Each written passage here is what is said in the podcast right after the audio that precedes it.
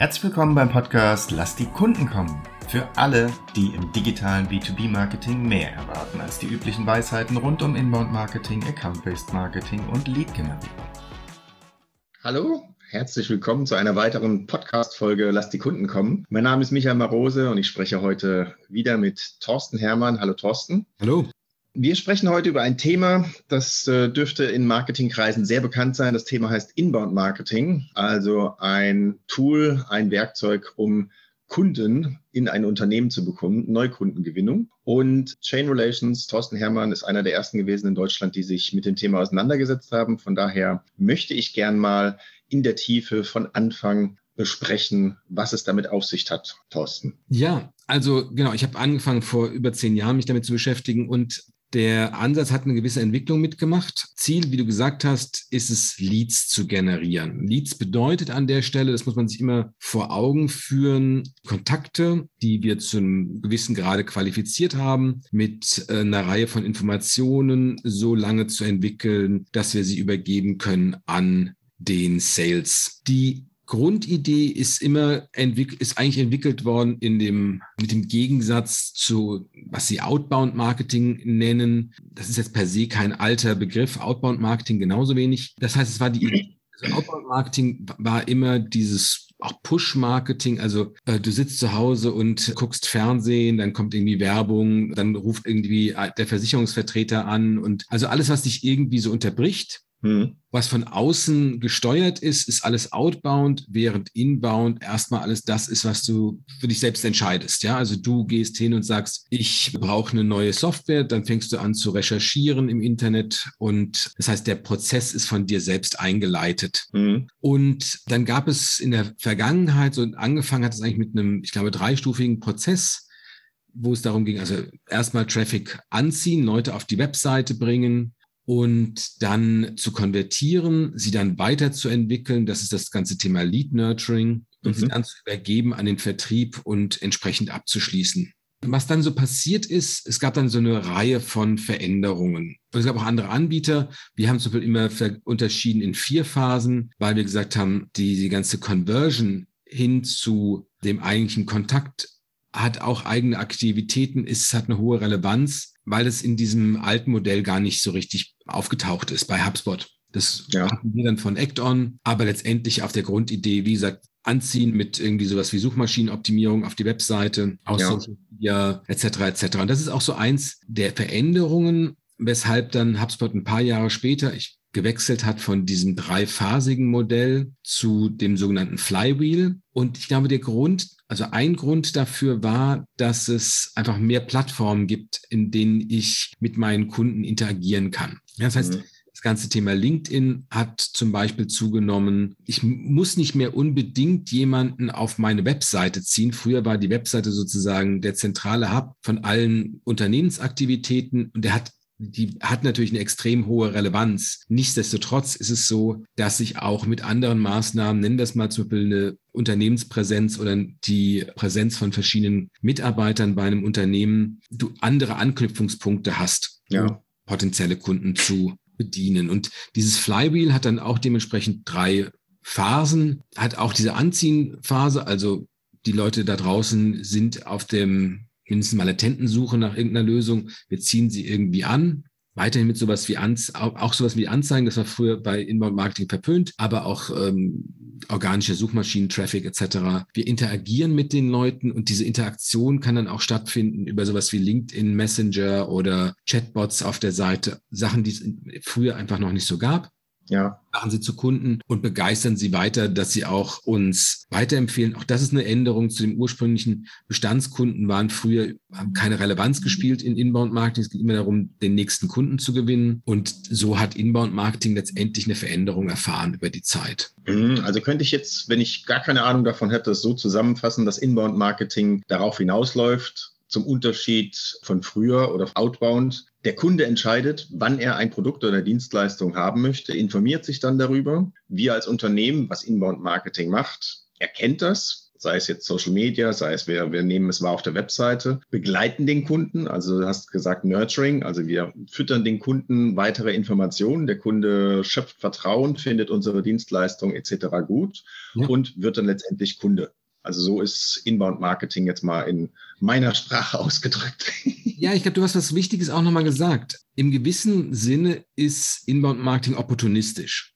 Ja, das heißt, mhm. versucht nicht da draußen den großen Markt anzusprechen, sondern Kunden, die selbst auf der Suche sind. Also sozusagen mhm den Rahmen abzuschöpfen. Ja, also die Leute, die irgendwie oben rausgucken und sagen, äh, wir brauchen eine Lösung, wir brauchen Dienstleister, dass die auf uns gezielt aufmerksam werden, dass wir denen Content geben, mit dem sie ihre Entscheidungen vorbereiten können. Alle anderen, oder die müssen zumindest latent sagen, also wir bräuchten mal irgendwann eine neue Softwaremaschine oder sowas. Und also ja. latent bedeutet in dem Fall, dass sie grundsätzlich offen sind für so eine Botschaft. Das heißt, wenn Sie irgendwie auf LinkedIn sind und da sagt Ihnen jemand, was sein neues Steuerbüro leisten sollte und du bist vielleicht irgendwie nicht so richtig glücklich mit deinem Steuerberater, dann reagierst du drauf. Ja, hm. aber wenn du überhaupt kein Interesse hast, jetzt irgendwas zu ändern in diesem Bereich, dann reagierst du auch nicht auf Inbound Marketing. Hm. Ja, insofern ist es so ein bisschen opportunistisch. Und ja, das klingt aber trotzdem sehr gezielt, nicht so ein, so ein Gießkannenprinzip wie dieses genau outbound, sondern es ist halt schon sehr gezielt. Aber man muss natürlich irgendwie auf die Reaktion warten, in Anführungsstrichen, dass der Kunde genau dann darauf reagiert. Aber die, die Verbindung ist dann wesentlich stärker. Genau, du gehst sozusagen immer davon aus, dass es immer genug Leute gibt, die gerade morgens aufwachen und sagen, ich brauche einen neuen Steuerberater. Weil die anderen zumindest mit dieser Maßnahme normalerweise nicht angesprochen werden sollen. So der Weg, unser Umsatz ist zu gering, wir nehmen jetzt eine Million und hauen den in irgendeinen Kanal rein weil es ist alles mhm. auf Investition angelegt, also Marketing-Investition, man baut viel Content auf, man baut Prozesse auf, der Anteil an reinen Kosten, also zum Anzeigenkosten, die es natürlich auch mal gibt, äh, ist gering, ähm, sondern es geht immer eher um, hat, hat so einen investiven Charakter. Mhm. Zwei Fragen dazu. Erste Frage, wie ist denn aus deiner Erfahrung die Annahme bei den Firmen? Also wie gehen die Firmen mit Inbound-Marketing um? Haben sie es angenommen? Wenn ja, in welchen Bereichen? Also eher IT-Bereich oder produzierende Firmen? Wie, wie sieht das aus? Wie wird das angenommen? Du meinst als Anwender dieser Methode? Als Anwender, genau, mhm. genau. Ja, also es hat natürlich angefangen im IT-Bereich.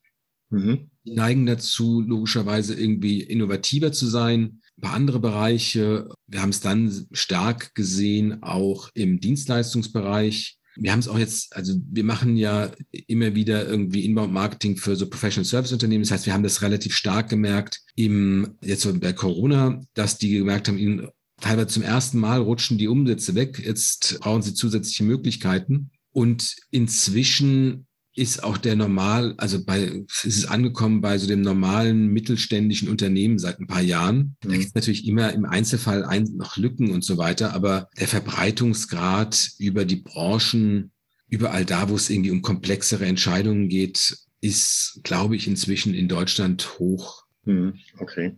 Verstehe. Die zweite Frage, mal die Sicht verändert. Vielleicht kannst du mir trotzdem daraus auch eine Antwort geben. Wie ist es denn bei den Kunden? Also ich als Kunde fühle mich, würde ich, würde ich jetzt mal, würde ich jetzt mal von mir ausgehen, äh, ich habe ein Problem, suche eine Dienstleistung, Produkt etc., sehe das, dass mir auf diese Art und Weise geholfen wird. Aber es ist natürlich auch ein Prozess dahinter. Verstehen die Kunden diesen Prozess mittlerweile? Wie ist die Reaktion draußen am Markt? Also Inbound-Marketing war ja im gewissen Sinne schon eine Reaktion darauf, dass die Kunden sich anders verhalten haben. Also sprich, immer mehr Informationen irgendwie finden konnten online und das ja. haben für ihre Entscheidungsvorbereitung. Und dann haben die Unternehmen gesagt, naja, anstatt jetzt irgendwie jetzt nur da zehn weitere Unterseiten zu schreiben, verbinden wir das mit einem Marketing-Automation-System und dann sind wir sozusagen bei Inbound-Marketing und machen halt dann mhm irgendwelchen Content, für den ich mich registrieren muss und so weiter. Insofern der Wunsch von Kunden, online Entscheidungsvorbereitungen zu unternehmen, ist total, ist riesig und der wird eher größer als kleiner. Ja? ja, klar. Zugleich ist es so, dass sie natürlich auch erlebt haben, wie es ist, wenn Unternehmen Inbound Marketing betreiben, nämlich, dass sie in vielen Fällen einen Tag später angerufen werden ja, von irgendwelchen mhm. Leuten, die dann sagen, oh, ich habe gesehen, Sie haben das White Paper runtergeladen und ich will jetzt kein Vertriebsgespräch mit Ihnen führen, aber haben Sie da alles drin gefunden und so weiter? Da weiß natürlich jeder, das ist ein Vertriebsgespräch, ja.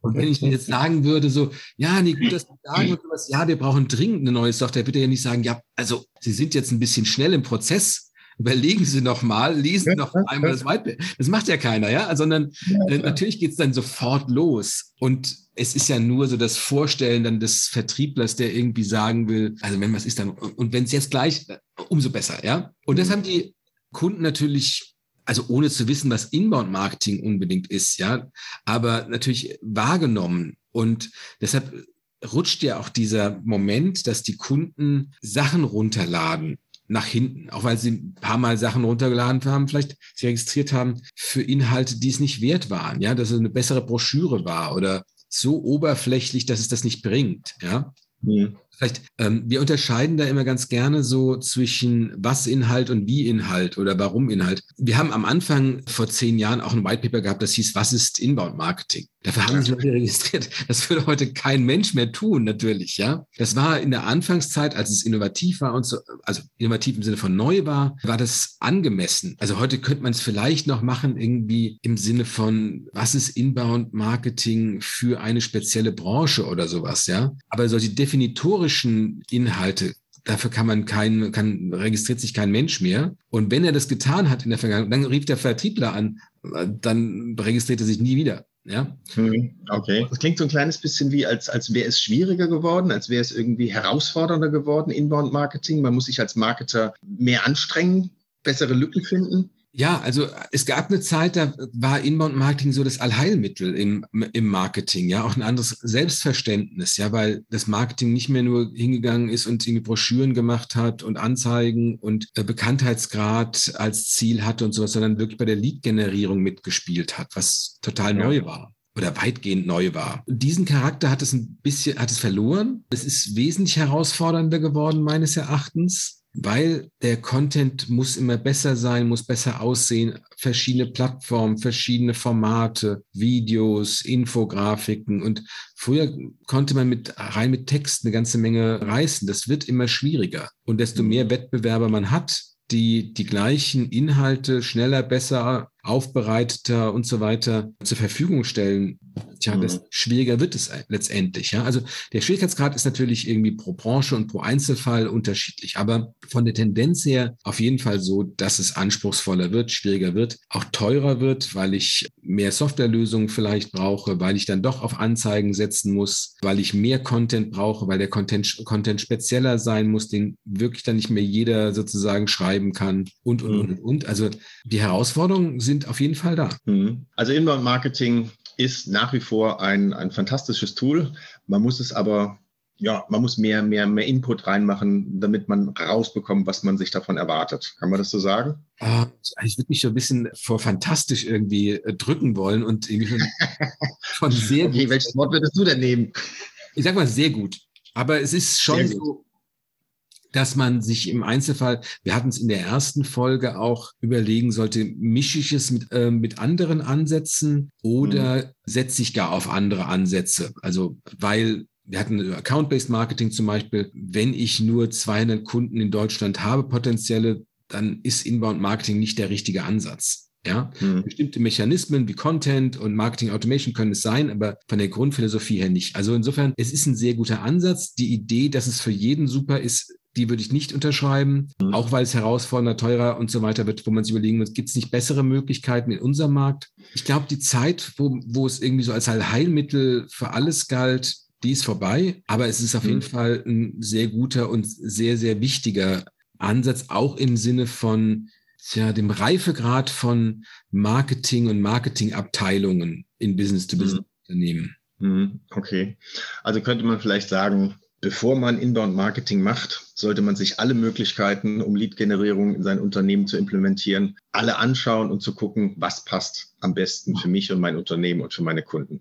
Ja, und nicht einfach draufbringen. Also ich höre das immer wieder mal so nach dem Motto, die Leute lizenzieren eine Software und dann sagen sie, okay, jetzt äh, brauchen wir, dann jetzt brauchen wir Content oder sowas, ja? Nein. Und dann läuft's. Genau, also das funktioniert nicht. Hm. Ich muss mir als erstes überlegen, okay, welche Art von Strategie ist denn eigentlich die richtige? Dann die Strategie entwickeln, vielleicht nochmal nachbessern, da wird auch einem dann noch einiges klar, Kunden befragen etc. Dann die Entscheidung für das Marketing Automation System und dann das Ganze aufbauen, ausbauen und über die Jahre betreiben. Hm, okay.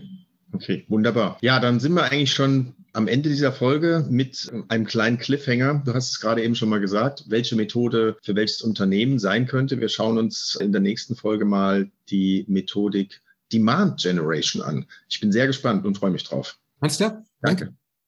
Schön, dass Sie heute eingeschaltet haben bei Lass die Kunden kommen. Sollte Ihnen der Podcast gefallen, freuen wir uns über eine 5-Sterne-Bewertung. Dies hilft anderen, diesen Podcast auch zu finden. Wenn Sie Fragen, Anregungen oder Themenvorschläge haben, kontaktieren Sie uns gerne über www.chainrelations.de. Chain Relations in einem Wort. Sie könnten sich direkt mit Thorsten Hermann auf LinkedIn vernetzen, ihm folgen und dort an spannenden Themen teilnehmen. Thorsten schreibt man ohne H und Hermann mit zwei R und zwei N. Jetzt sagen wir Tschüss und auf Wiedersehen bis zum nächsten Mal.